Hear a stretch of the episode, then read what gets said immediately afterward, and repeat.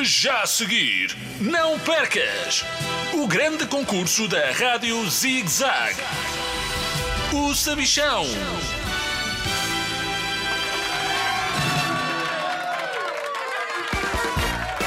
Olá, crianças de todo o mundo! Bem-vindos ao maior concurso de todos os tempos, o meu!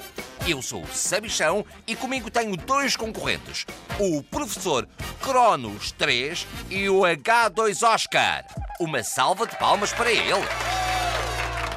Do meu lado direito está uma bola de naftalina mal cheirosa. Quer dizer, está o setor Cronos III. Olá! Bola de naftalina é o teu chapéu e casou-se. Oh, prof, já tomavas um banho. Se quiseres, inventa um sabão XPTO para lavares a cara.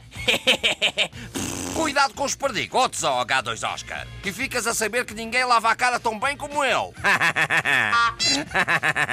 Prontos para jogar? Que remédio! Estão a ver esse botão? Esse, esse botão vermelho a piscar à vossa frente. é para carregar ao chapeludo. Não, é para comer ao pequeno almoço. claro que carregam. Ele vai disparar uma pergunta. Fiquem atentos.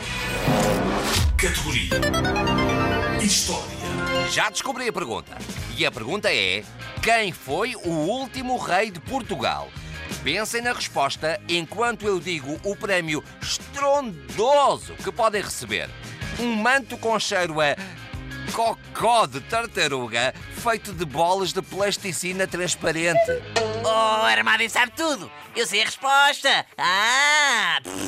Então responde lá depressa que eu tenho de ir ali entrevistar o barco do Vasco da Gama. Tal como eu, ele odeia esperar. É fácil. O último rei de Portugal foi o meu colega Reinaldo antes de fazer explodir o laboratório de ciências e de sair disparado em direção a Plutão. Já foste, ó Cronos.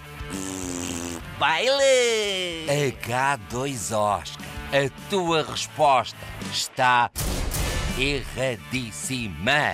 Professor Cronos, sabes a resposta? Só pode estar a brincar comigo. Ninguém sabe mais de história do que eu.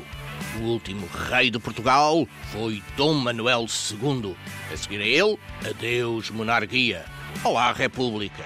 E agora, sai-me da frente que tenho de ir ali entrevistar a República ao café do meu bairro. A tua resposta está certa! Acabaste de ganhar um manto com cheiro a cocó de tartaruga, feito de bolas de plasticina transparente. Podes vesti-lo já, sempre cheira melhor do que a tua roupa. Parabéns!